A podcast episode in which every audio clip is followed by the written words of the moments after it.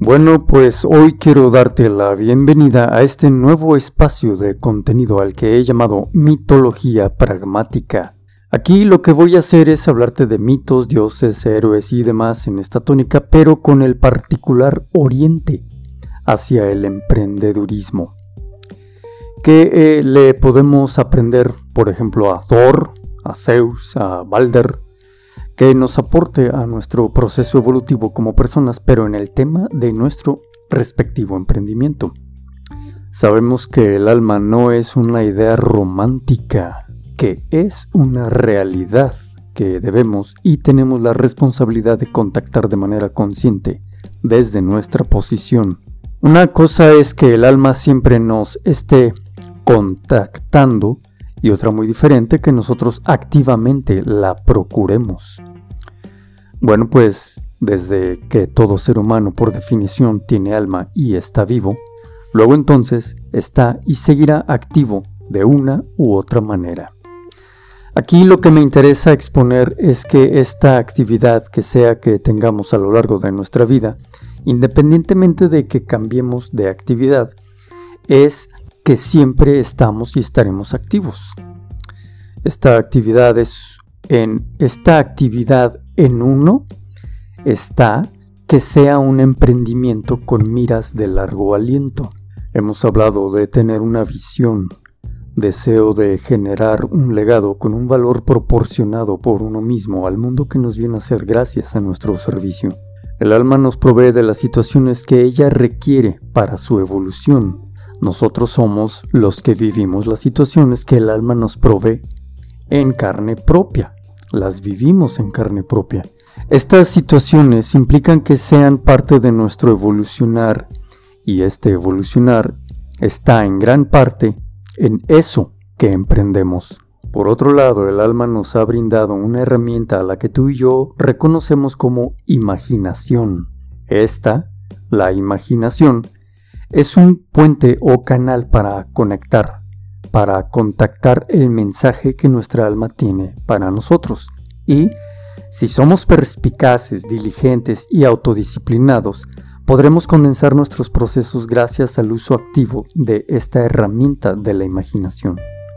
A fin de hacer un uso mucho más eficaz de nuestra herramienta proporcionada por nuestra alma llamada imaginación, se sabe que la mitología es una herramienta muy poderosa para usar, esta otra herramienta de la imaginación.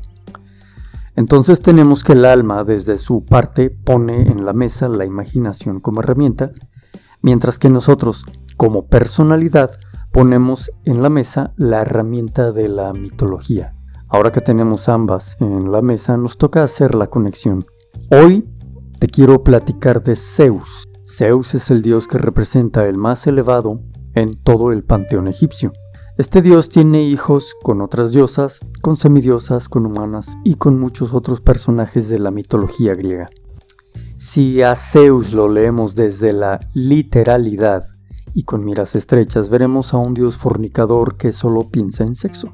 Esta es una posición de interpretación infantil. Lo estamos leyendo desde la frecuencia de conciencia estándar de lo humano.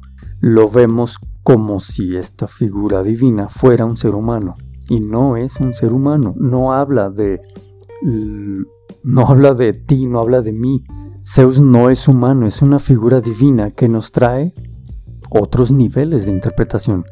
Vamos a decantar esto en el tema del emprender. Sígueme. Hagamos a un lado esta interpretación infantil por un momento. Permite que te brenda, brinde una nueva propuesta de concepción de esta y cualquier otra figura divina. Zeus es un dios padre, el más elevado de todo su panteón.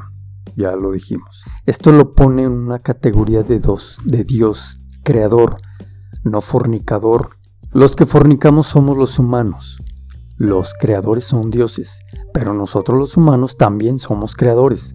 Entonces, Zeus es una fuerza de creación y de creación con orden, pues no se pone a crear a diestra y siniestra. Sus creaciones tienen un propósito tanto ulterior como superior. como seres humanos, que todo lo divino o superior lo traducimos inconsciente o conscientemente como si fueran otros humanos, es desde donde nos confundimos y aportamos a enriquecer rasgos humanos en figuras no humanas. Entonces, Zeus no crea sino con discriminación, no una discriminación humana, pero sí una divina. De hecho, Zeus castra a su padre, a Urano, que este, Urano, sí es un dios creador sin discriminación. Esto nos habla de que Urano es el caos creativo, este estado potencial del todo, mientras que Zeus ya pone límites. De ahí el, mito de su castración corta la parte que da vida. En fin, este ya es otro símbolo.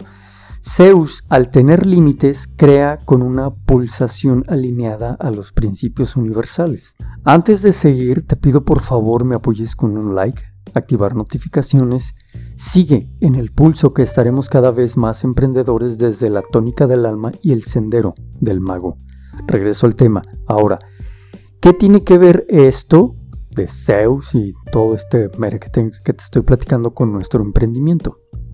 Como seres humanos hechos a imagen y semejanza de Dios, los dioses, la divinidad, también somos creativos, pero mientras no definamos qué deseamos, seremos como Urano, creando sin cesar ni con un propósito, a diestra y siniestra. Necesitamos comprender que no podemos estar en un emprendimiento a otro como Urano, este proceso creativo como Urano es cuando se vale la lluvia de ideas.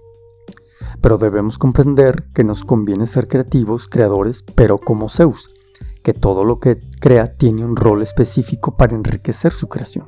Entonces, como Urano, vamos a estar creativos, creativos, creativos, creando por dónde, por dónde sí, esto sí, esto no, voy, rompo la hoja, agarro otra nueva, hasta que llega algo que ya me empieza a dar cierto orden. Zeus es el creador y nosotros igual con nuestro emprendimiento. Buscamos darle orden. Si Zeus genera más dioses y otras criaturas, es para engrandecer y hacer más compleja y vasta su obra, su legado, su creación, tu emprendimiento en este contexto. Tú como emprendedor debes aprender a ser creativo, pero con un plan estratégico que aporte tu creación, es decir, tu emprendimiento. Sí, se vale ser creativo a diestra y siniestra, pero mapéalo. A ver, ya llega un punto en mi emprendimiento que requiero la energía de Urano. Me voy a poner súper creativo. Después, abrevo la energía de Zeus. Voy a poner orden a toda esta lluvia de ideas, que sí, que no. A lo que sea que nos dediquemos, siempre habrá nuevas formas de enriquecer y hacer más vasta nuestro eh, emprendimiento, nuestro emprender. Ser creativos es parte de nuestra esencia. Ahora quiero hacer el match, el link, entre la herramienta de la imaginación que nos proporciona el alma con la herramienta de la mitología que tenemos nosotros acá abajo en la Tierra como humanos que somos. Ya te di unas pequeñas directrices para entender la energía de conciencia para Zeus. Ahora, ¿qué hacer con esto? Vas a crear un espacio fuera de tu realidad cotidiana. Te vas a adentrar en tu templo interno y para que no te quedes de a 6 te platico todo en la saga 7, que comprende desde el episodio 48 al 55. Repásalos tan cortitos, no es como que se te vaya toda una vida, pero sí vas a brevar un conocimiento que te puede servir para toda tu vida.